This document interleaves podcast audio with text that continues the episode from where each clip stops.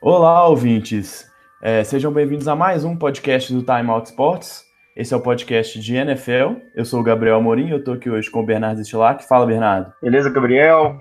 Uma boa tarde que a gente está gravando aqui para os ouvintes, né? Mas independente do horário que você estiver ouvindo, que seja é, essa semana aí entre a 8 e a 9 de bastante movimentada da, da NFL, né? A gente vai falar um pouco sobre as trocas aí e realmente sobre a situação dos, de alguns times, porque definitivamente agora o meio da temporada regular já passou. É isso aí. É, há cerca de uma hora, uma hora e pouquinho, acabou de fechar a trade deadline, então quem trocou, trocou, quem queria trocar não troca mais. Então nós vamos, vamos começar falando um pouquinho dessas trocas. Mas antes disso, vale fazer aquele jabazinho básico de sempre. Falar que além dos podcasts, né, desse podcast que você está ouvindo, nós temos também um podcast de NBA, que vem toda semana. É, e, e, nós estamos também no, né, além de estar no Spotify, que é um, que já ajuda para todo mundo, estamos nos agregadores de podcast.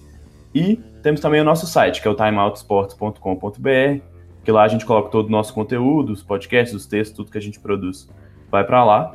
E tem e temos também nas redes sociais, tem o Facebook e o Twitter. Todos dois é só procurar por Timeout Sports que você encontra a gente lá. Beleza? Então vamos lá, Bernardo. Vamos começar aqui na semana passada a gente já tinha falado de algumas trocas, e lá Apple e algumas trocas que já tinham sido fechadas antes de, de, de, a gente gravar o programa. E logo depois, no dia seguinte que a gente gravou, os, os Giants trocaram mais um jogador, né? Dessa vez foi o defensive tackle Demon Harrison com os Detroit Lions em troca de uma escolha de quinta rodada do próximo draft. E aí, o que, que, você acha dessa troca, Bernardo? É, para os Giants faz, faz todo sentido, né? Ter uma carência defensiva como um todo, né? Importante aí até para claramente buscando essa altura aí para as próximas as próximas temporadas, né? E vai precisar bastante mesmo de, de novos talentos. É, não sei se ficou de bom tamanho a, a escolha, né? Que os Giants cederam para poder fazer essa uma escolha de quinta rodada, mas eu acho que fica aí uma, uma das duas equipes, porque, como eu já disse, o Demon Harrison me inspirava eh, nesse uma posição mais alta no draft do que a quinta rodada. É, nessa questão dessa troca, Bernardo, eu acho que vou discordar um pouquinho de você, assim, é, eu, eu acho que o Demon Harrison é um dos melhores caras na contenção de corrida, e Pro Detroit, pelo menos, acho que a troca é muito boa no sentido de que o time era o penúltimo, né? Era o segundo pior time em jardas cedidas por terra por jogo, né? Essa média por jogo. Então ele já chega para ajudar, já virou titular do time, já conseguiu sete tackles no primeiro, na primeira partida contra o Seahawks na semana 8. Além de conseguir é, um sec contra o Russell Wilson. Então acho que ele pode ajudar muito. E principalmente por essa questão da compensação, né? Uma escolha de quinta rodada é uma escolha muito baixa. Então acho que faz sentido para o Nova York trocar, mas para mim o grande vencedor dessa troca é o Detroit, mesmo com o Nova York já pensando em reconstrução, em acumular escolhas de draft para o futuro, mas acho que o, a troca que eles receberam pelo talento que o Damon Harrison é, pelo potencial que ele tem de ajudar, principalmente no jogo terrestre, né, ele basicamente trabalha só nessa contenção ao jogo corrido, mas ele faz isso muito bem, é para mim um dos melhores da liga, e Detroit já pode sentir a diferença, porque, como eu falei, em um jogo já conseguiu sete tackles, que para um cara que joga ali na linha não é tão comum, né? Então o time que estava sofrendo muito pode, pode contar com essa ajuda aí para o restante da temporada.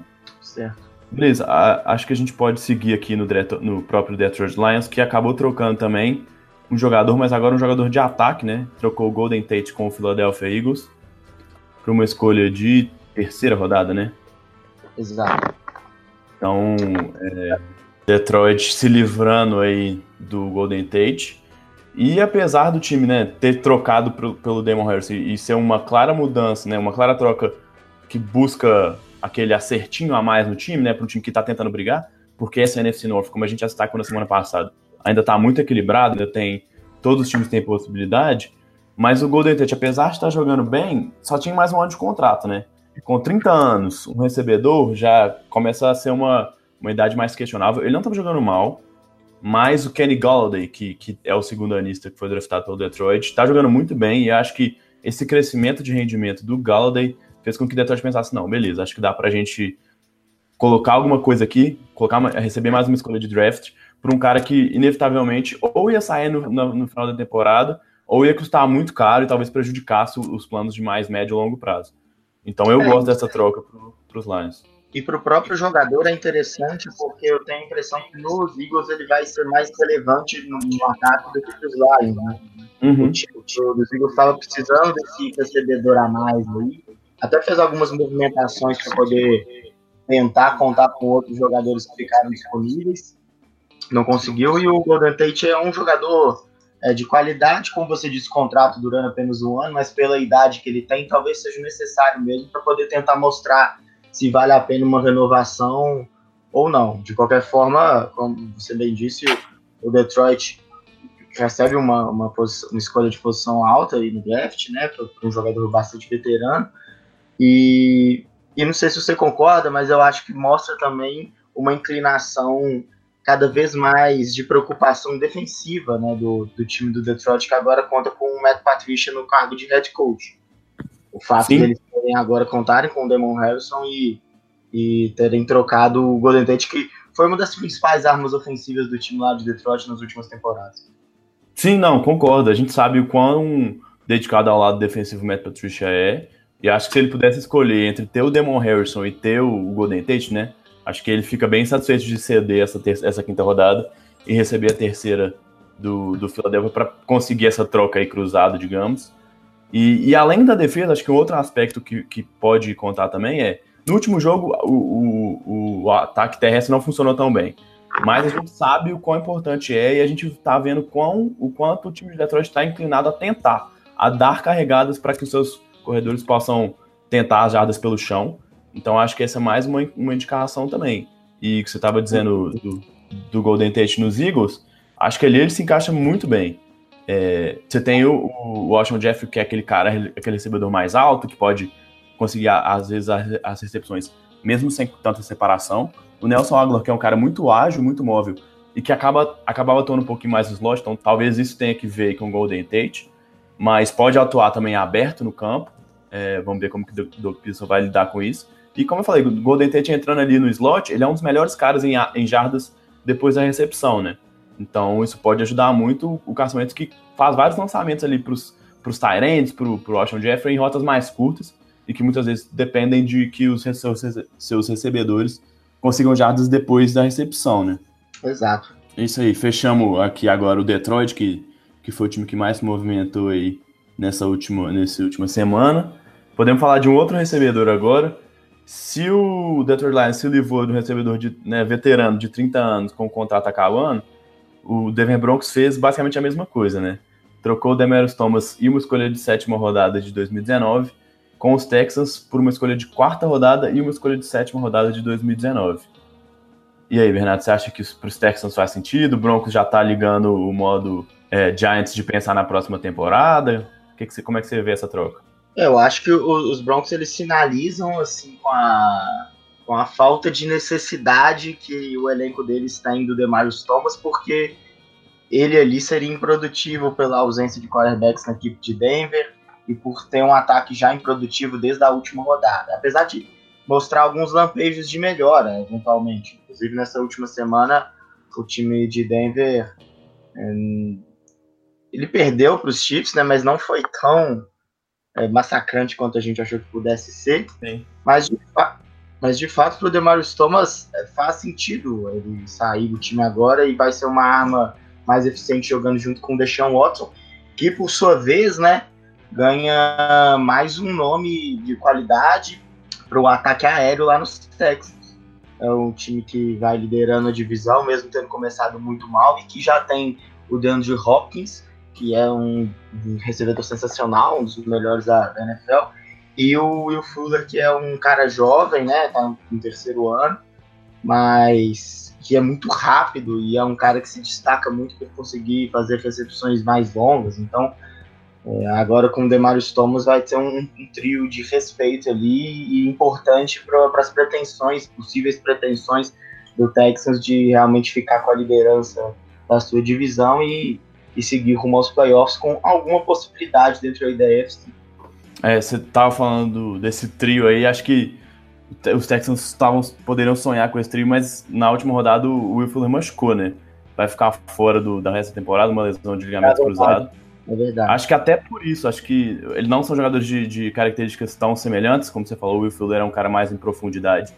O Demario Thomas já foi mais esse cara, hoje em dia ele, ele não é, por exemplo, o Cortland Sutton tem sido mais uma ameaça no Denver do que ele nessas rotas mais longas, mas ele pode ajudar, com certeza, ter um cara como ele. E além, além do, do Will Fuller, o Kiki Kuti, que é um recebedor calor que estava jogando muito ali no slot, nas rotas mais curtas, também tá, tá um pouco baleado, não jogou a última partida. Então, os Texans, que agora lideram a divisão, né? Uma divisão que parecia toda inclinada para os Jaguars no começo da temporada. Então, estão vendo essa possibilidade de serem os líderes da, da divisão. Então, eles é, acho que é um investimento justo. Não é um investimento tão alto. O Demarius Thomas né, tá acabando o contrato, mas tem contrato para a próxima temporada também. Então, ele não é uma contribuição só para esses últimos oito jogos aí da temporada e eventuais playoffs. Então, ele pode trabalhar mais uma temporada e meia com o time. É, e como eu, como eu tava falando aqui do, do Cortland Sutton, que, que tem sido muito uma arma em profundidade aí no time, o, o Demarius Thomas até ainda tem um número de, de, de lançamentos na direção dele maior do que o Sutton, mas o Sutton tem, vendo, tem visto um crescimento é, nas, nas, semana a semana nessas recepções e ele tem se mostrado um cara bem confiável. Então acho que assim como o Kenny Galladay jogando bem foi o fator para que o Detroit pensasse em trocar o Golden Tate, acho que isso funciona também para o Sutton aí em Denver, que fica atrás agora só do Emmanuel Sanders, que tem sido o cara com a melhor química aí com o Case Keenum, o QB que chegou nessa temporada. Então o Sutton ficando atrás só do, do Sanders agora. Vamos ver como é que esse time vai, mas parece que é, é um time que troca mais pensando no futuro do que exatamente em crescer nessa temporada, né? Exato. Beleza. Mas, a, a, temos, nós temos mais algumas trocas aqui. A próxima que eu tenho anotado aqui foi a troca do Ty Montgomery. Os Packers receberam uma escolha de sétima rodada de 2020, que é talvez a, a escolha mais baixa que um time possa mandar aí, né? Se você tá uhum. lá no Madden, você sabe o, o, que a última opção ali é, é a, do, a escolha de sétima rodada de dois anos, então os Ravens, pelo, pelo custo mesmo de, de um running back hoje na liga, né? Como tem muita, muita oferta, é, teve que mandar pouca coisa para essa troca. E acho que é uma troca que faz sentido na rotação. Não é um cara que vai ser titular. O Alex Collins, acredito, deva continuar carregando a maior parte das, das corridas do time. Mas ele é um cara que é muito bom no passe, né? Inclusive, ele começou como wide receiver, né? É, um cara que acabou tendo que virar uh, running back por necessidade lá em Green Bay. E é uma troca que, até pela posição ali das jardas que estão envolvidas na, no, na troca, né? Ela indica muito bem que, na verdade, é muito mais os Packers se desfazendo de um jogador do que qualquer outra coisa. Sim, sim. É um cara que já vinha tendo problemas de vestiário ali, de, de relacionamento mesmo com os companheiros de equipe. E mais do que isso, né, teve um erro que poderia ter custado a vitória do que pode ter custado a vitória do Green Bay num jogo muito difícil contra os Rams na semana passada. Ele acabou sofrendo fumble num retorno de chute lá dos Rams, né? E o, no momento do jogo em que só dois pontos separavam as duas equipes, faltando do, aproximadamente dois minutos ali para poder terminar a partida. E eram dois minutos com Aaron Rodgers, eles tinham acho que um timeout ainda, né? E aí realmente a frustração de, daquele fumble pode ter sido a gota d'água, né? Para o time dos, dos Packers se desfazer de vez do Montgomery. Agora parece que achou um cara interessante ali, que é o Aaron Jones no, no jogo terrestre, equipe de Green Bay, então não vai ser necessariamente uma falta muito sentida. E assim como você disse, e eu concordo, lá nos Ravens ele vem para somar, mas bem pouco. É um time que tem dificuldade com o jogo corrido, é só o 24 melhor da, da liga nesse sentido, com 96 jardas de média.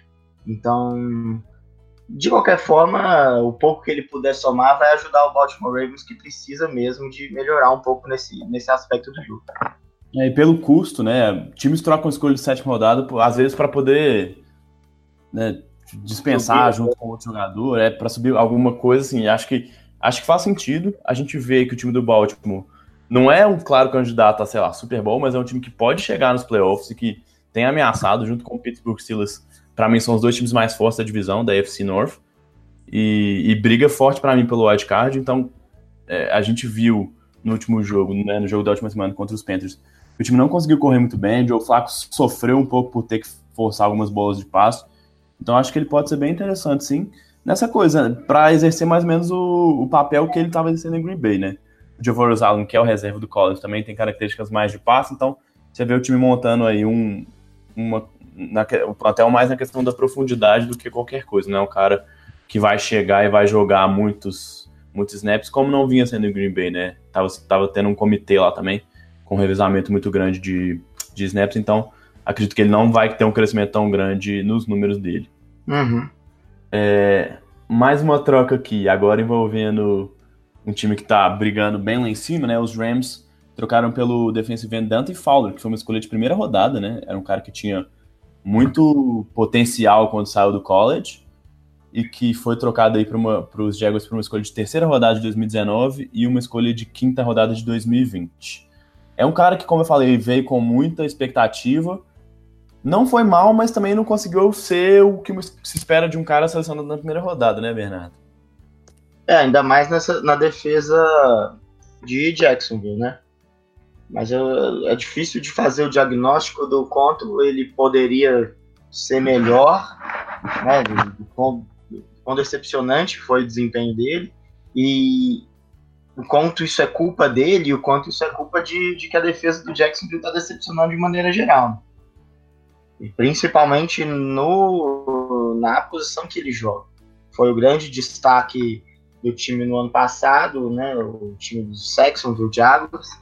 E esse ano o front seven do time realmente deixando a desejar bastante, dificultando até a vida da boa secundária do time lá de Jackson. Então, é, é uma troca que talvez simbolize até um pouco a frustração do time com a com a situação atual do, da defesa, especialmente essa função da defesa que é de, de pass rush.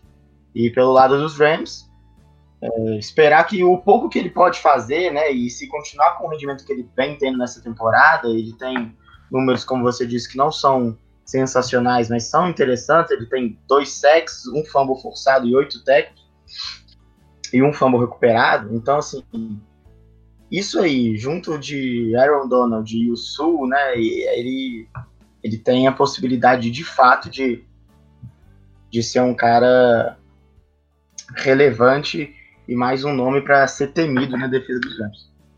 É, eu acho que aí no, no, os Rams estão, como a gente já destacou algumas vezes, né?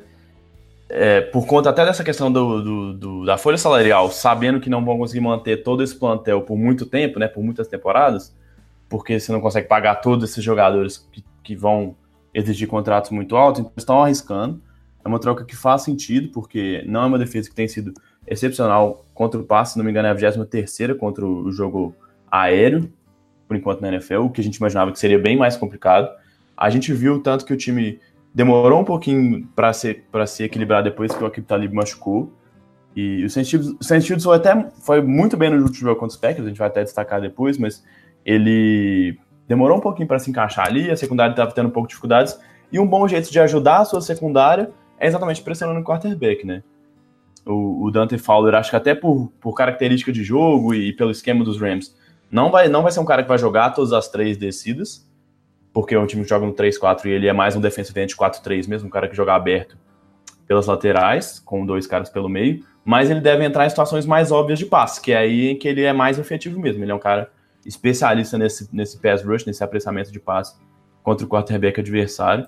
Então, acho que faz sentido, não é, um, não é nada absurdo essa, esse, essa troca aí. Ele, e aí, pro lado do Jackson, a gente sabe que as coisas não estavam boas. E é um cara que poderia ter o, o, né, o contrato estendido pela quinta temporada com a, né, essa opção de ser o cara de primeira rodada de draft, mas é um cara que exigiria muito dinheiro e aí Jacksonville já, já pensando no futuro, que também pode ter esse problema de enfrentar, tendo muita gente querendo um contrato mais alto, né? Assim que chegar na free agency, talvez vendo que ele não estava produzindo tanto assim nessa temporada, já colocou aí ele para fora e recebeu em troca uma escolha que pode ajudar. Um cara de terceira rodada às vezes pode ser mais um cara para entrar nessa rotação, ou às vezes até para pensar no ataque que tem tido ainda mais problemas nesse time de Jacksonville.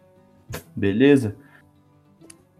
Beleza. É isso aí, acho que para fechar, a última troca que nós, temos, nós tivemos aqui na, nessa terça-feira, de limite para essas trocas na NFL, envolveu mais uma vez o Green Bay Packers, que mandou o safety Haha Clinton Dix para o Washington Redskins em troca de uma escolha de quarta rodada. Mais uma vez o Packers é, cedendo um jogador aí. E.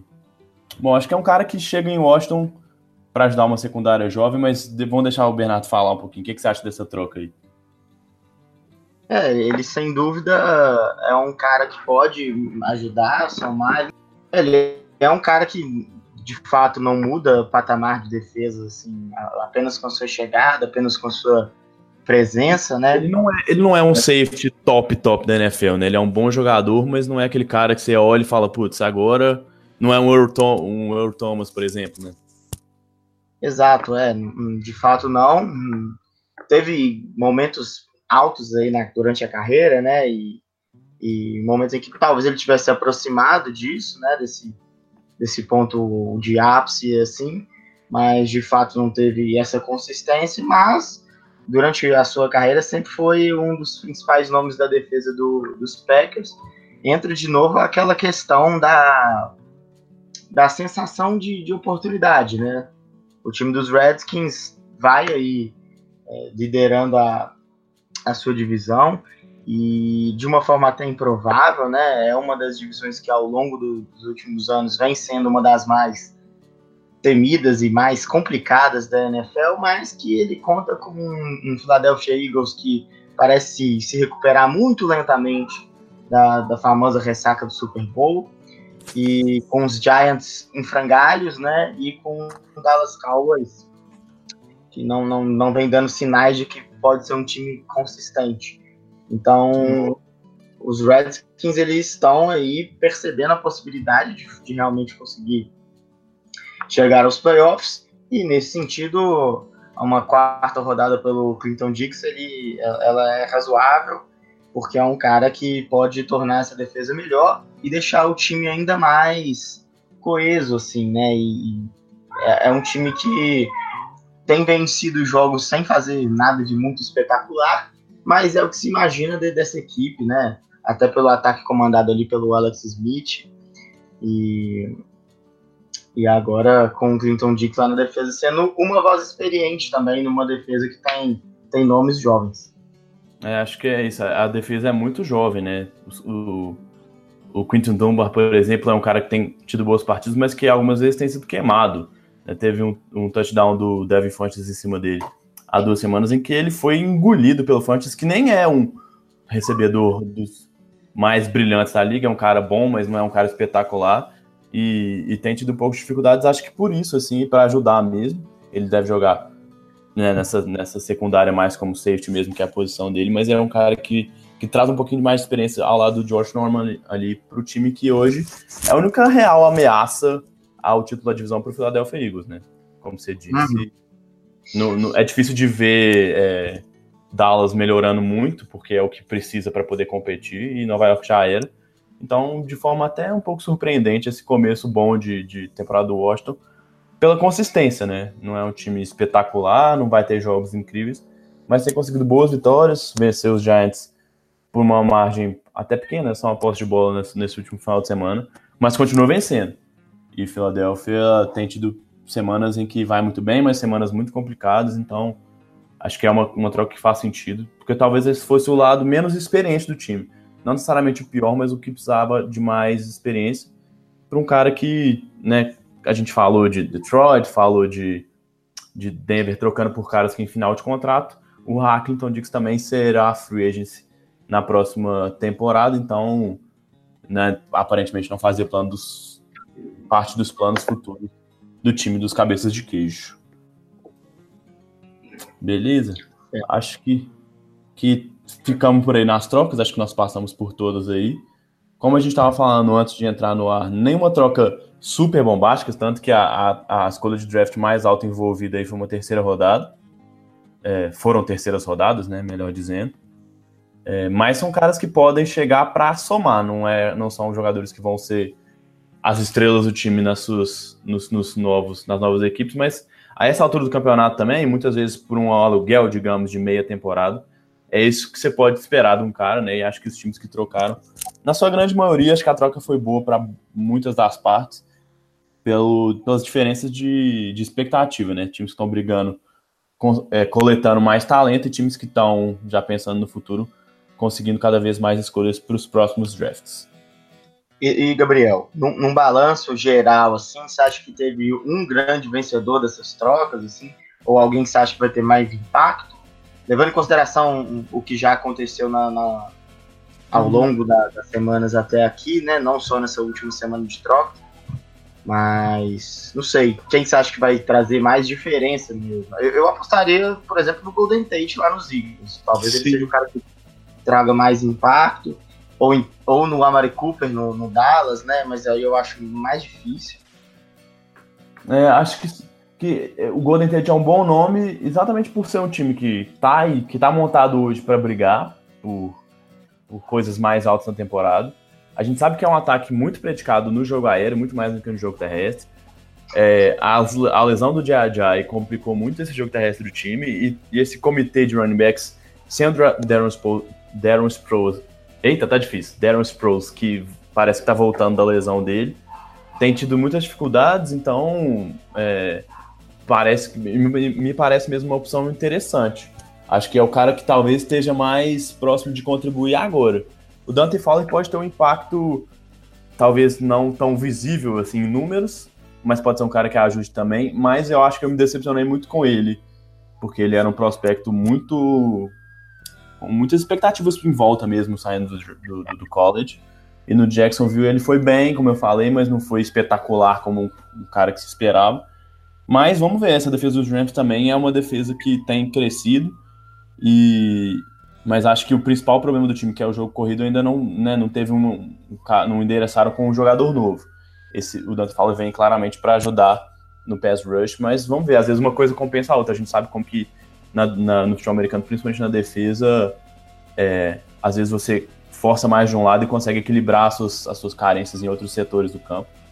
E vamos ver, acho que esses dois nomes para mim se destacam principalmente nesse último dia aí. É pular para uma outra questão que envolve a parte gerencial aí, né? Mas ela foi um pouco acima só do corpo de jogadores, né, Gabriel? A demissão do, do Phil Jackson lá, lá em Cleveland, né? A demissão, enfim, né? Talvez uma das das mudanças mais esperadas na NFL. Já poderia ter acontecido a, a, na última off-season, já poderia ter acontecido na off-season retrasada, mas ela só aconteceu agora. E o que mais chama atenção é que talvez a demissão tenha mais a ver com um certo desgaste que ele tinha ali com a própria comissão e o Todd Haley ali que acabou saindo fora algumas horas depois também, né?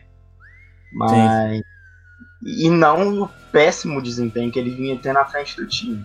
Né? Talvez tenha sido também só uma desculpa né, do, da, da, direção do Cleveland Browns, mas é o de fato que o Hugh Jackson era um dos caras aí que estava todo mundo querendo a cabeça dele, porque o time dos Browns, embora não super talentoso, não era um time que, que condizia com os péssimos resultados das últimas duas temporadas.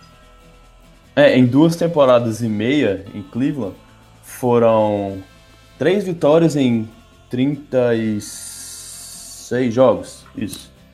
Em 36 jogos foram três vitórias. Então é um aproveitamento é. ridículo, né? Ele é o, é o segundo pior head coach da história moderna da NFL. Né? É verdade. E a gente, a gente sabe que os, os Browns também trocaram de general manager da, da última temporada para essa, né? John Dorsey claramente não era tão fã assim como se especula que o dono do, do, dos Cleveland, do, do Cleveland Browns seja fã do Rio Jackson. Então acho que com essa troca de farpas entre ele e o coordenador ofensivo Todd Haley, que também, como o Bernardo disse, foi demitido horas depois, viu essa, essa, essa chance como uma boa hora para conseguir trocar. Acho que essa, essa insatisfação do Dorsey com o Rio Jackson fica clara até numa troca que já tinha acontecido você manda o Carlos Hyde, que teoricamente era um, running back importante, mas porque claramente o, George, o Dorsey preferia o Nick Chubb como o running back principal do time, e meio que para forçar o Rio Jackson a ter que tomar essa decisão, ele simplesmente tirou a concorrência, mandou para longe o Carlos Hyde, então as coisas pareciam que realmente não estavam muito boas. E Cleveland precisa ter consistência para desenvolver o Baker Mayfield, que se, o futuro da franquia gira em torno desse cara, né? O QB que foi draftado na primeira escolha geral. É, o, no início da temporada, né, antes de começar de fato a temporada regular, eu lembro de, de já terem começado algumas rusgas em relação à possibilidade da, do Baker Mayfield começar jogando, né, ou o Tyler Taylor ser realmente o titular do time. E, e algumas aspas assim um pouco polêmicas do Rio Jackson no sentido de tentar controlar e ter o time nas mãos, né, falar que ele decidiria e que a, não teria muitas influências externas, por exemplo, do general manager, ou mesmo de pressão de imprensa, torcida, querendo ver logo o quarterback Rook, né? Ele aos poucos foi cedendo, né? Inclusive porque o Baker Mayfield quando entrou se mostrou mais capaz do que o, o Tyler Taylor para comandar esse ataque, mas de fato parece ter chegado num, num ponto assim é, que não dava mais para segurar, né? E o Rio Jackson ele teve um bom desempenho como coordenador lá no Cincinnati Bengals. Ele é um cara que pode ainda permanecer com alguma função em algum time na liga, mas de fato o, a história dele como head coach provavelmente terminou de vez agora, né, com o Cleveland Browns. E, e vai ser bom para os dois, né? Então, deve estar sendo também muito muito agradável e satisfatório para o cara ficar tendo que conviver com dois anos aí de derrota atrás de derrota e para o Cleveland Browns, enfim, a possibilidade de poder tentar pensar em algo, hum, não nessa temporada, né, mas nas próximas aí, porque é, precisa mesmo de, de alguém que consiga fazer esse time render mais, extrair mais do talento que tem dos seus jogadores, principalmente numa das divisões mais complicadas né, da, da da UFC, que tem os Steelers comandando há bastante tempo, mas o, também o Baltimore Ravens e o Cincinnati Bengals sempre ali, né? Figurando e com alguns lampejos de brilhantismo. É, assim, acho que é, um resumo de, dessa passagem do Rio Jackson, assim, pelo, pelos Browns, pode, pode ser observado em quem viu, para quem viu o Hard Knocks, né? Que é aquele programa da TV americana que filma os training camps de um time por temporada. O time escolhido desse ano foi o Cleveland Browns. E assim, você vê que o Rio Jackson ele tem muitas decisões questionáveis, até no, é, no sentido de relação mesmo com, com os jogadores, com os, com seus companheiros ali da, da comissão técnica. Ele deu, como o Bernardo falou, deu declarações muito polêmicas nessa intertemporada já. Antes da temporada começar, ele já tinha falado que o Baker Mayfield não ia fazer nenhuma, né? Porque tem a questão de treinos e repetições que são limitadas na NFL. Os jogadores não podem, os times não podem treinar os jogadores quantas vezes eles quiserem. Então, se você quiser aprimorar um cara, por exemplo, um cara que, que tá vindo, né, no caso do Baker Mayfield, direto do draft, sendo uma escolha tão alta, às vezes você quer dar aos poucos um pouquinho de experiência para ele nos treinos, com o time titular, e ele já disse que o Baker Mayfield não teria nenhuma repetição com o time titular, o que acabou mudando por força maior de lesão do Tyler Taylor, e que se mostrou uma boa, uma boa escolha, pro, né, uma boa decisão aí forçada, digamos, para o time dos Browns. Uhum. Mas a gente vê o quanto o Baker Mayfield tem potencial, isso fica evidente, né, o talento dele. Mas o Rio Jackson não consegue colocar os seus calouros, os seus quarterbacks calouros em situações tão positivas. Em muitos times a gente vê que os treinadores colocam é, eles para fazer leituras mais simples, em situações para se mover no pocket, para fugir um pouquinho da pressão. E aconteceu com o Deshaun Kaiser na temporada passada, que foi, se não me engano, o líder de interceptações na temporada passada. E a gente vê o Baker Mayfield tendo problemas também com isso.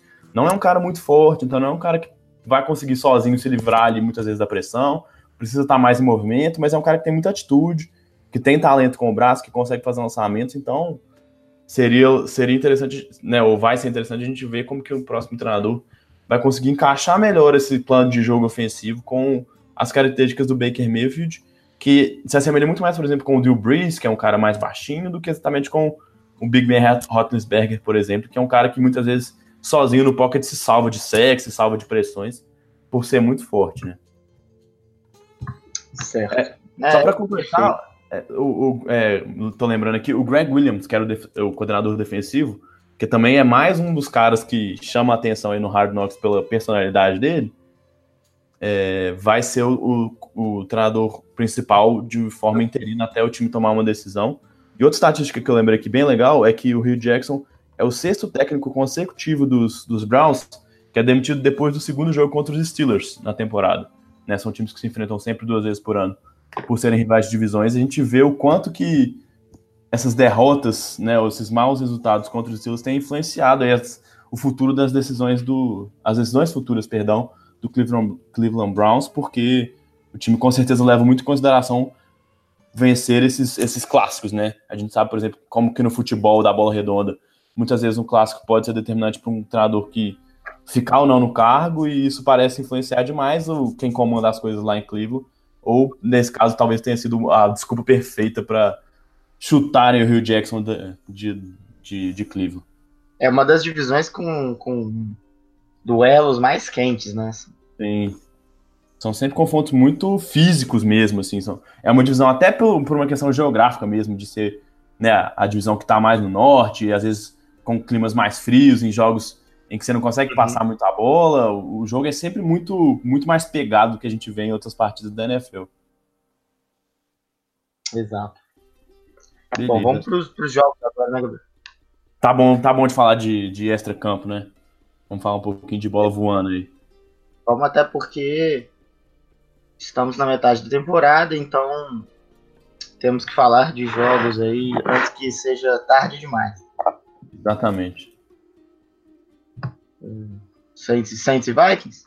Vamos começar. Podemos começar com esse jogo aí, Saints e Vikings, que, que era um dos jogos mais, se não o jogo mais aguardado da, da semana. A gente destacou muito ele no podcast da semana passada, até como uma, uma eventual revanche aí do, do, da final de conferência, não, da semifinal de conferência, né? Uhum. Da temporada passada, em que teve o lance final o milagre de Detroit. E dessa vez, é, o, o, New Orleans Saints conseguiu dar o troco, né? Conseguiu uma vitória importantíssima no jogo contra um dos times que pode brigar com ele aí para ser um, até um dos líderes de divisão aí na, na NFC, né? É, já brigaram na, na temporada passada, né? E, e, é uma vitória muito importante para o Saints, que como a gente já destacava na última, na nossa última conversa aqui no, no podcast, tem uma tabela muito complicada mesmo. mesmo. O time do Saints não vai pegar tarefa fácil é, nas próximas partidas, então vencer o Minnesota é muito importante pelo resultado mesmo. Agora, pelo rendimento e pelo desempenho, no, sendo bastante eufemista, foi um jogo, no mínimo, assim, econômico do é. Saints. O time Porque... que a gente sempre viu se destacando pelo ataque, né? Com o Drew Brees lançando muitas jadas uhum. Para touchdowns. Talvez a defesa tenha sido até mais destaque nesse jogo, né, B? É, exatamente, porque você vê o, um Drew Brees com 120 jardas, né? Só um touchdown, ainda teve uma interceptação, um, um, uma média de jardas por passe realmente muito baixa. E, e mesmo a produção terrestre do Saints não foi lá na, das melhores. Né? O, o Mark Ingram e o Camara agora dividiram realmente iguais ali o número de carregados, cada um teve 13, mas o Mark Ingram com um rendimento um pouco melhor, 63 jardas, o Camara com 45 é, os dois não conseguiram romper os bloqueios, algumas jogadas mais interessantes que o Camara, né?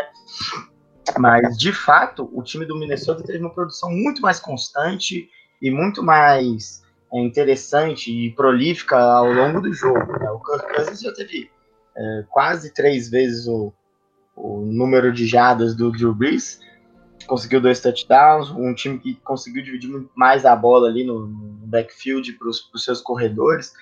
Então, o time do Minnesota, ele teve, assim, no desempenho, talvez não dá para poder comparar muito com o futebol, né, o nosso futebol aqui, o futebol tradicional, inglês, que aquele time que joga melhor, tem um futebol mais vistoso, cria melhores chances, mas no final das contas comete alguns erros que custam a, vitória. Foi o, o, caso clássico do Minnesota nesse jogo. Sim. Foi ali um, um, um, problema claro de comunicação entre o Kirk Cousins e o Stefan Diggs em uma interceptação e uma falha que deve doer bastante para o torcedor de Minnesota do Adam Thielen, que conseguiu mais uma grande partida, mas sofreu um fumble que foi recuperado e levado até o touchdown pela equipe, pela defesa do Saints. É, foi realmente o fiel da balança nessa partida que fez com que o Saints conseguisse sair de Minnesota com a vitória. É, acho que você destacou muito bem, os turnovers foram, foram cruciais aí, né? E aproveitar também, né? Capitalizar em cima desses turnovers foram, foram cruciais para que o Saints saíssem com a vitória. E como você disse, assim, pegando algumas estatísticas do jogo para ilustrar um pouquinho de como os Vikings foram melhor no jogo, first downs, 27 a 17 para Minnesota. Tempo de posse de bola, o time de Minnesota teve 31 minutos contra 28. Não foi tanta diferença assim, mas conseguiu é, é um pouco mais de, de, de tempo é, no ataque, né? E aí você já falou, o Kirk Cousins, apesar da interceptação, teve um bom jogo até. Foram quase 360 jardas com dois touchdowns. E o Drew Brees, bem econômico, com apenas 120 jardas, lançando a primeira interceptação dele na temporada, né? Demorou, foi na semana 8, mas o Drew Brees errou aí, mas e talvez no pior jogo dele até agora, né? E, e, dessa vez o time conseguiu, apesar de um começo de jogo com a defesa indo bem mal, assim, o Minnesota conseguiu explorar bem esses problemas, principalmente da secundária. O P.J. Willis foi queimado várias vezes pelo Kirk Cousins e, e o Adam Thielen, ou até o, o, o Lacon que nem é um, recebedor da, daqueles mais espetaculares, mas Diggs, Thielen e Treadle foram muito bem contra a secundária no começo, e lá Apple também foi muito mal nessa estreia dele mas a defesa conseguiu forçar erros e conseguiu captar, é, com que fazer com que o time capitalizasse nesses erros, o que levou a uma vitória de certa forma que nem né, o placar condiz menos ainda com o que foi o jogo, né? 10 pontos de diferença, tá longe de ser a diferença entre os times aí, que foi um jogo de certa forma até bem equilibrado, né? Exato. Realmente e, e, esse equilíbrio talvez pendesse assim, de desempenho de novo, né? Mais para Minnesota do que para New Orleans. Exato. É, jardas totais, por exemplo, 423 de Minnesota contra 270 de, de New Orleans. É muita diferença. Tá mais perto do dobro do que de qualquer coisa, né? Então, Minnesota muitas vezes criou, mas entregou a bola em situações, às vezes até na red zone, né? E acabou, isso acabou custando muito caro. É um time que a linha ofensiva, como a gente já tinha falado também, a linha ofensiva com muitos problemas. E, e a linha defensiva de, de, New Orleans, que nem é tão espetacular a pressão no passe, conseguiu muitas vezes tirar o Kirk Cousins do, né, das situações mais confortáveis. E isso forçou alguns erros, como na interceptação que ele lançou na bola que ele estava tentando achar o Stephon Diggs ali. Mas é isso. E justiça também não dá para, né, como você falou do futebol, nem sempre o time que joga melhor, o time que tem mais produção nesse caso, sai necessariamente com a vitória. Exato. Vamos, podemos... vamos, vamos lá. Acho que o outro grande jogo da rodada, que também foi outro jogo que a gente destacou né, no, no podcast da última semana, foi Green Bay Packers e Los Angeles Rams, né? Que foi um jogo também que a gente já, já falou um pouquinho sobre ele aí no, no que envolve as troca, a troca, no que envolve a troca do Ty Montgomery e que foi sofrido pro, pro torcedor dos Packers, né? Não poder ver o Aaron Rodgers num drive final precisando levar o time só para distância de field goal, que conseguiria a vitória contra o único time que continua invicto, né?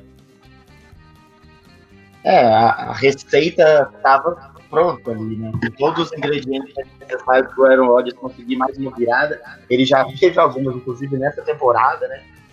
É, dali no último, nos últimos minutos do último quarto. E não sei, eu imagino que vendo o jogo, o torcedor dos Rams devia estar desesperado naquela situação. E o dos Packers até, um certo, de certa forma, tranquilo.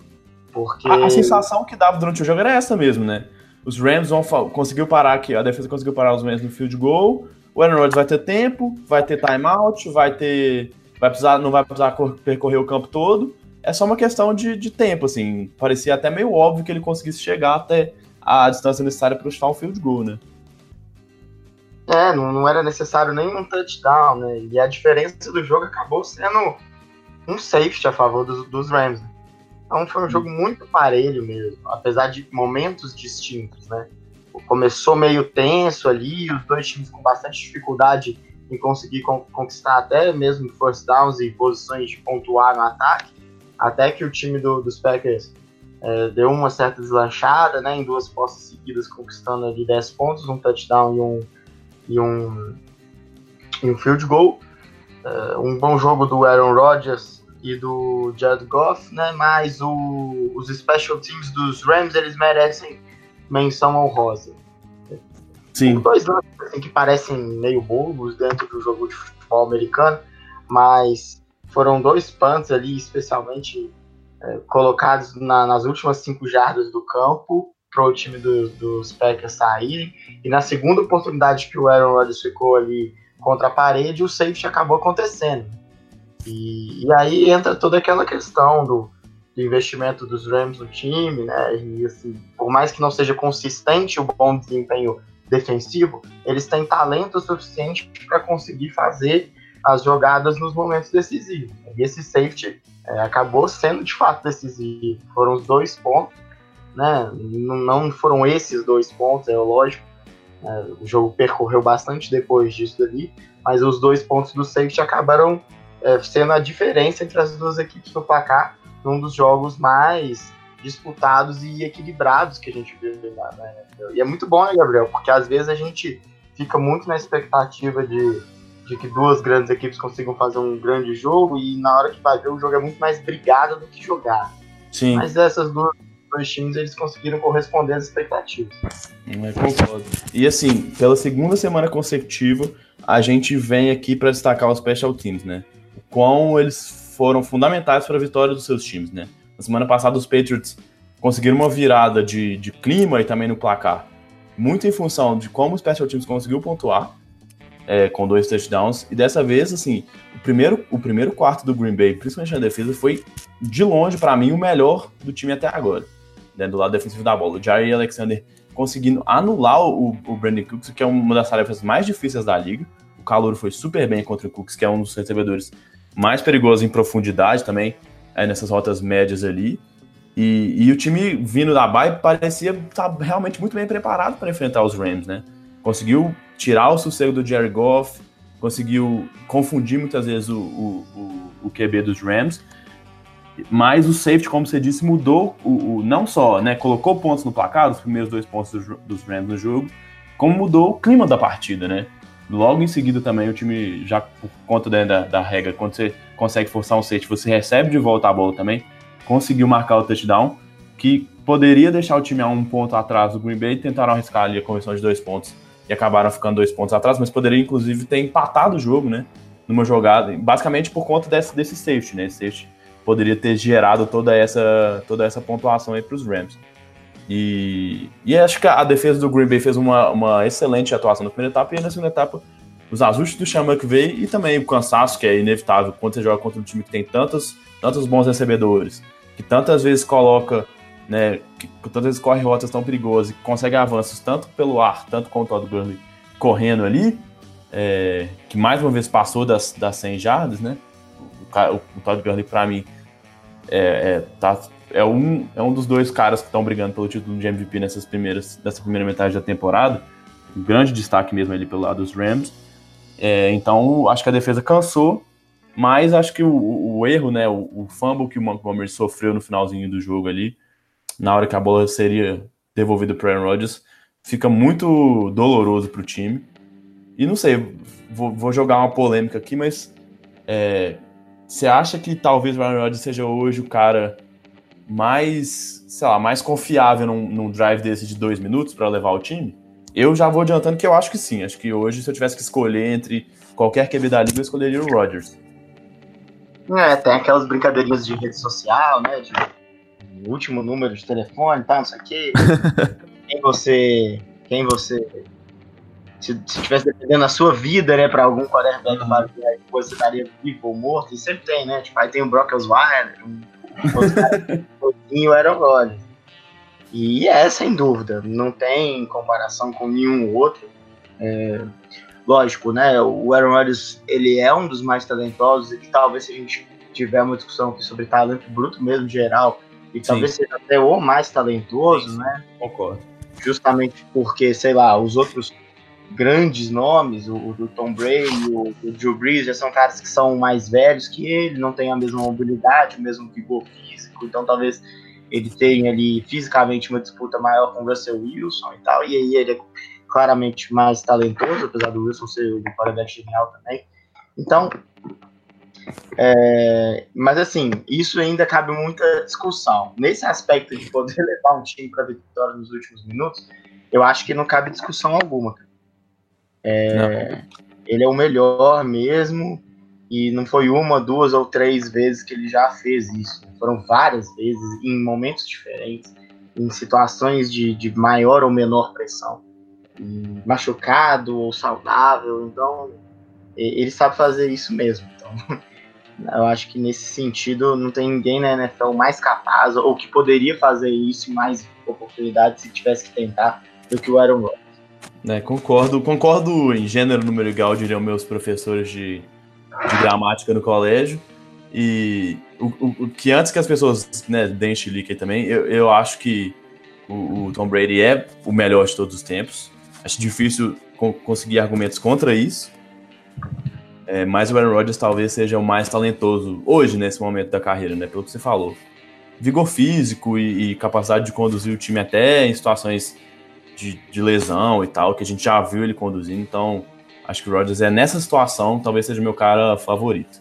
Mas vamos deixar essa polêmica de lado um pouquinho aí, porque a gente sabe que mexer com, com o quarterback já é complicado e duas torcidas tão, tão fortes, principalmente aqui no Brasil, como a de Patriots e, e de Packers, com certeza vai gerar alguns, alguns burburinhos aí. É, já é um assunto que a gente vai falar mais pra frente. Mas... Packers e Packers. Packers Exatamente. É, ah, acho que a gente já pode pegar esse gancho aí, vamos aproveitar que nós estamos falando dos dois aí. O grande jogo da semana que vem, pelo menos acho que sim, temos outros bons jogos, mas acho que até pela narrativa de ser um encontro que acontece poucas vezes, vai ser o segundo jogo entre os dois. É uhum. Patriots e Packers, né? Tom Brady contra Aaron Rodgers. O que, que a gente pode esperar desse jogo aí, além de né, um grande jogo? Eu acho assim, o jogo vem em um, bom momento da temporada, apesar de ser aquele momento pro brasileiro em especial, assim, mais complicado, que vai ser o primeiro jogo que começa às 11h20 da noite. Uhum. Então, vai ser bem tarde, vai terminar bem tarde, mas é, logicamente vai valer a pena. E vem num bom momento da temporada, porque é aquele momento em que classicamente os Patriots começam a encontrar o seu futebol americano que vem levado ele a ser grande time da, da conferência e talvez da liga nas últimas décadas. Tá engrenando, tá melhorando bem. A gente não falou do jogo deles dessa semana porque não tinha nem necessidade nem que comentar, mais um massacre em Buffalo, né? 25 a 6. É, o time vai conseguindo se recuperar no sentido defensivo, vai voltando a ser consistente, né? Os ajustes vão dando mais certo. E o Tom Brady vai de novo ali se encaixando e tendo uma química interessante com seus recebedores. É, de novo, é, parece... o comitê de running backs voltando a funcionar, né? Um monte de gente junta e e alguns ataques até mais inventivos do que o Bill Belichick costuma utilizar, né, É, o Cordero Patterson alinhando como recebedor e carregando a bola 10 vezes vindo do backfield, né? A gente sabe que ele é muitas vezes usado em situações mais engraçadinhas, assim, para tentar confundir a defesa, mas muitas vezes alinhava como o, o corredor principal mesmo, assim, né? E, uhum. e a gente vê isso muito por conta da lesão do Sonny Mitchell, que ficou de fora de mais um jogo aí. Não se sabe muito bem como é que vai ser a evolução dele, tá meio que para ser determinado. Então, se ele voltar, é com certeza uma, uma grande adição aí para o time dos Patriots. E que, mais uma vez, assim, o jogo, principalmente no primeiro tempo, foi bem amarradinho contra os Bills, só field goals aí. Mas que a partir do momento em que o Buffalo deu uma vacilada, a, a, as partes do time que não ataque também conseguiram brilhar, né? Como na semana passada contra os, contra os Bears, mais uma vez, agora a defesa conseguindo anotar touchdown, conseguindo pontuar o time. E que é um, era um jogo meio esquisito, né? Antes da partida vieram alguns, algumas notícias de que o Josh Gordon ia sentar um pouquinho por conta de indisciplina, que o time estava um pouco incomodado com a postura dele. Ele acabou é, ficando um pouquinho de fora, mas jogou boa parte do jogo aí, não foi nada que tirou tantos snaps dele. Mas é, já é um problema que a gente sabe que sabia que o Bibliotech ia ter que lidar, né? É um cara que tem uma personalidade complicada, que tem os problemas do extra-campo dele. Mas, como você disse, o, o, o, Tom Brady conseguindo conectar muito bem. E Julian Edelman, por, é, nos, entre os recebedores, destaque ao lado do James White, que a gente sabe que é um running back que recebe muitas bolas nesse jogo, né? O ataque não foi sensacional, como a gente se acostumou a ver nas últimas rodadas, nas três rodadas anteriores, com 38 pontos. Mas mais uma vitória que, no final, não, não causou nenhum perigo ali. O time de, de New England continua destruindo seus adversários de divisão. É, e, e, pelo lado de Green Bay, eu acho que a possibilidade de vitória deles, principalmente por ser um jogo fora de casa, passa por, pela postura e pela consistência do jogo defensivo, analisando mais diretamente esse jogo contra os Rams. Né? Sim, Se eles sim. conseguirem fazer perto do que fizeram no, no primeiro tempo, é, existe uma possibilidade real de vitória dos Packers. Né? Principalmente porque não pode dar o placar muito distante e um placar curto para o time dos Packers, ele é sempre um perigo, né? Porque, como a gente já disse, o Aaron Rodgers simboliza bastante poder ofensivo e, e não é só assim, o que de fato ele representa, a possibilidade que ele é, representa de vitória, mas até para de preocupação para a defesa adversária. Nunca sabe o que ele vai conseguir, o que ele vai poder fazer, o que ele vai conseguir fazer você deixa o jogo tenso até o final, ele desgasta até emocionalmente o, o time adversário e, e, e, deve ser um desgaste jogar nessa defesa dos Patriots mesmo, psicológico, né? Porque é, é um sistema complexo, sofisticado e que deve ter muita falação do, do, do Bill Belichick na orelha ali o tempo inteiro, né? E, é, e a tensão de jogar contra o Aaron deve ser muito nervosismo. A gente sabe que o Bill Belichick e o Tom Brady são dois dos caras mais perfeccionistas da liga, né? Então a gente nunca vê rostos muito felizes, assim, digamos, em, em, campo, né? Claro que todo mundo tá super satisfeito em vencer, mas você vê que o nível de concentração e exigência que, né, tanto o líder em campo, que é o Tom Brady, quanto o líder fora de campo, que é o Bill Belichick, existem de todos os jogadores, né? Do primeiro ao último cara ali do, do elenco, é muito alto. Então a gente sabe que mentalmente esse time às vezes pode ter problemas por isso, assim, porque a exigência é muito grande. Mas você destacou aí a defesa do Green Bay, eu acho que é, concordo total com você de novo. A gente viu a defesa de Buffalo no jogo né, da, da segunda-feira, conseguindo muitas vezes tirar o sossego do, do, do, Tom Brady. E a gente sabe, até pelas características, e principalmente pela idade dele, é um cara que já passou dos 40 anos de idade. Quando ele tem que se movimentar no pocket, quando ele não consegue plantar os pés, é, muitas vezes ele, isso ocorre em erros. Quando ele tem muita tranquilidade, a gente sabe que ele vai destruir o seu time. E ele tem feito isso em mais uma temporada. Mas nos jogos em que ele teve que ele sofreu mais pressão, é, ele teve, ele teve né, performances mais complicadas. Ele não conseguiu ter tanta sequência. O Detroit no começo da temporada conseguiu fazer isso, pressionando muito bem. A gente viu o Buffalo fazendo ontem. E a gente, como, como a gente já destacou, viu o Green Bay fazendo isso durante boa parte do jogo contra, contra os Rams, que é uma equipe que tem uma linha ofensiva muito boa, das melhores da NFL. Acho que, que a, a, a linha dos Patriots também é boa, mas talvez eu goste mais da dos Rams, da consistência, e até pelo, pela quantidade de coisas diferentes que esse ataque mostra, as defesas adversárias têm um pouco mais de dificuldade para poder atacar o QB. Então eu, eu, eu fico empolgado, acho que essa partida para os Packers, dos Packers contra os Rams, apesar de uma derrota, mostram que esse time pode ser melhor na defesa. Porque é uma história que a gente já viu muitas vezes acontecer, por exemplo, com o Drew Brees, né?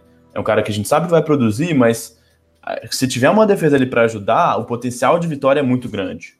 Porque a gente né, sabe que ele vai colocar, que, que o Rodgers vai colocar pontos no placar. Então, quanto mais baixo esse placar tiver, maiores são as chances, né? Eu tava, tava até vendo aqui, é, alguns sites apontam uma, uma percentual de, de favoritismo para Green Bay de quase 70%.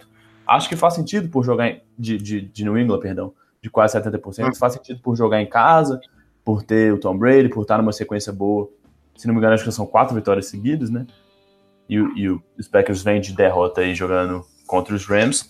Mas, é, apesar de todos os problemas do Mike McCarthy, apesar de né, a defesa, por muitos, muitos momentos na, na temporada, estar tá complicada, das lesões que agora parecem que se resolveram um pouquinho em Green Bay, a gente sabe o quanto que esse time pode produzir, porque tem um cara que chama Aaron Rodgers. Então. É. é... Pode ir. Eu não sei assim se você concorda e tal, mas o, o time, os times do, do, dos Patriots nos últimos tempos, eles vêm se esforçado em tentar anular as principais armas do, do time ofensivo adversário. Uhum. E talvez nesse ponto, uma das fraquezas do ataque do Green Bay Packers possa ser o principal trunfo do time. Porque qual que é a principal arma do ataque dos, dos Packers, né?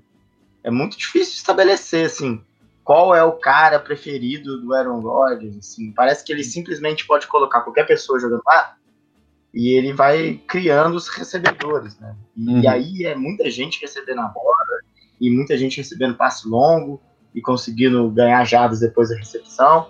É lógico, isso não é bom, parece que é bom falando assim, não é, né? Porque o ideal é realmente você ter caras. Produção é, consistente, mais... né? Cara que você possa confiar toda semana. Né? Caras mais confiáveis, né? E os Packers não têm. Mas nesse caso específico, isso, possa isso talvez possa dificultar um pouco a, a, a, marcação dos Patriots, né? Não, não que o Bill Belichick não tenha capacidade de ajustar durante o jogo a marcação, vendo que uma conexão está mais quente que a outra.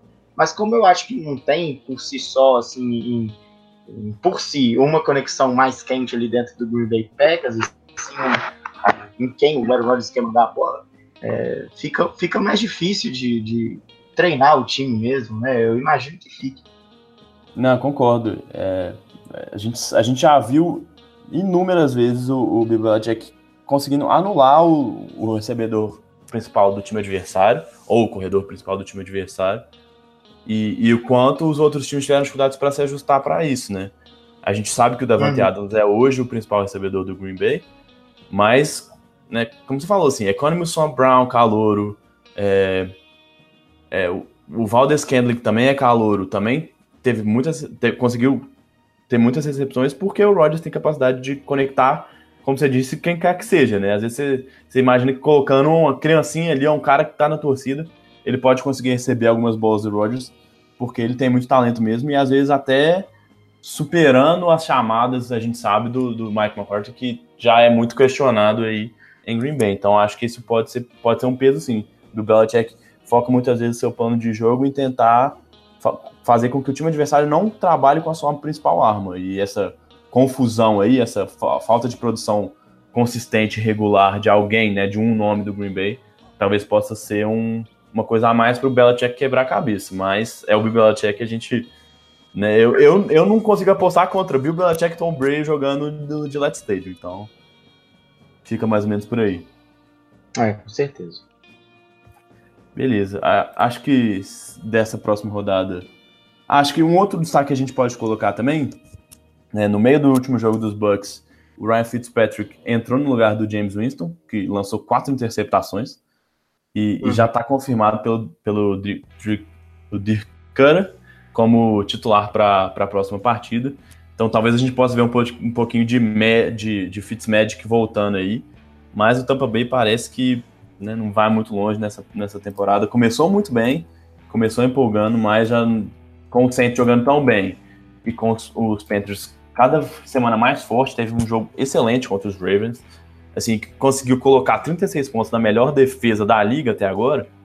Acho que o Tampa Bay tá muito mais pensando o, o, o, treinador tá muito mais assim, ah, ele já, já é um cara que deve sair, né? Não tem muita moral com, né, aí nos Bucks. Então tá assim, ah, pior do que tá não fica, né? Vamos tentar aí. E é um confronto divisional. Jogam Tampa Bay Buccaneers e Carolina Panthers. É um confronto aí pra gente talvez definir se vão ser só esses dois times que vão brigar, porque a gente sabe que os Falcons, com tantas lesões, provavelmente não vão ter gás para brigar por essa, essa NFC South. É, e assim, por mais que possam ter um Fitzpatrick dos primeiros jogos da, da temporada, bastante improvável, ainda mais com os Panthers que, que vem melhorando de produção jogo após jogo, então é, parece mesmo ser mais a sua segunda alternativa aí. Coloca o cara lá, entre, entre ele e o Winston, né? É, é melhor ele que já conseguiu render alguma coisa nessa temporada e talvez tenha algum lampejo aí de voltar a jogar também, porque o James Winston realmente ele tem se mostrado um problema muito grande dentro e fora de campo lá pro time de Tampa Bay. É, ele, ele não vingou, né? Ele não, não conseguiu concretizar todo o potencial de ser uma primeira escolha geral de draft, né? A gente sabe que ele é um cara que saiu de Florida State como um talento gigante, mas em nenhum momento no Tampa Bay a gente, a gente conseguiu ver uma grande produção, né? A gente talvez tenha ficado mais empolgado com o que poderia ser esse ataque do Tampa Bay, principalmente vindo para a temporada passada, com a adição do Deshaun Jackson, o Mike Evans, que é um recebedor incrível, o, o O.J. Howard chegando também no draft. E esses caras renderam mais, renderam melhor até com o Fitzpatrick do que com o James Winston, né? Então, talvez os Bucks precisem pensar em planejar com outra pessoa o futuro, porque a gente sabe que o Fitzpatrick não é um cara para longo prazo e que o James Winston não se não se né, não conseguiu se mostrar um cara confiável e seguro para ser o quarterback da franquia. É, e, outra coisa, né? A, voltando a falar sobre esse jogo da próxima rodada que o Fitzpatrick vai começar como titular, é, Carolina tem um, um, gás a mais ali, né? Um, uma vontade a mais de vencer esse jogo, que pode ser a semana em que eles colam no Saints ali com, com 6-2, né? Se vencer, se vencer o jogo e o Saints perder para os Rams, os dois times vão a 6-2 e aí fica muito acirrada mesmo a disputa, provavelmente a ser decidida no confronto direto entre as duas equipes, porque a possibilidade de que o Saints tropece, ela é real, acho que ela nunca foi tão real quanto é na, na próxima semana, já que pega o único time invicto da liga um dos times mais quentes aí da temporada até aqui. É, acho que o último jogo dos Rams, como a gente já destacou algumas vezes aí por conta do Green Bay, não foi o melhor da temporada, talvez tenha sido mais, um dos mais conturbados, mas a gente sabe que esse time, principalmente no ataque, tem talento demais, né? Tanto o Chama que vem chamando as jogadas, quanto os recebedores, Robert Wood, seja Brandon Cook, seja é, o Cooper Cup, que deve voltar já para a próxima temporada, da, pra, na próxima semana, perdão, da lesão, e principalmente o Todd Gurley, que é, dispensa qualquer, qualquer apresentação, colocam esse time do, dos Rams como favoritos para mim, né? Acho que é um pouco. É, como é, é, difícil apostar contra Belichick e Brady jogando em casa, mesmo sendo fora de casa, mesmo sendo em, em New Orleans, acho que os Rams, por todo esse histórico de jogar, de ser a única equipe invicta, de ter um ataque que produz, mesmo em jogos ruins, né? Mesmo em jogos em que não consegue ser tão efetivo, fez 29 pontos contra o Green Bay, por exemplo, que é o que muitos times não conseguem durante a temporada inteira né, em jogos, nos melhores jogos. Então, Los Angeles vai dar trabalho sim e acho que, que a, a chance dos Saints perderem esse segundo jogo da temporada é bem, é bem real mesmo.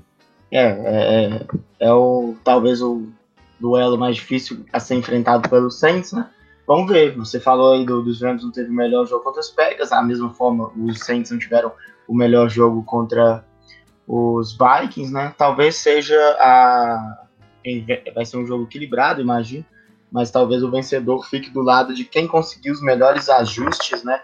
E conseguir botar na cabeça de que a, a vitória ela não significa que tá tudo as mil maravilhas e que, e que o jogo, as próximas partidas, elas serão vencidas independente do rendimento. Tem que melhorar o rendimento das duas equipes. Talvez mais o Saints do que os Rams, né? Os Rams realmente enfrentaram um, um time com um ataque muito complicado. Mas vamos ver. A expectativa é de um jogo mais uma vez muito bom. E mais uma vez os Rams e os Saints, né, por algumas semanas seguidas já tendo alguma, algum protagonismo nessas rodadas aí, né?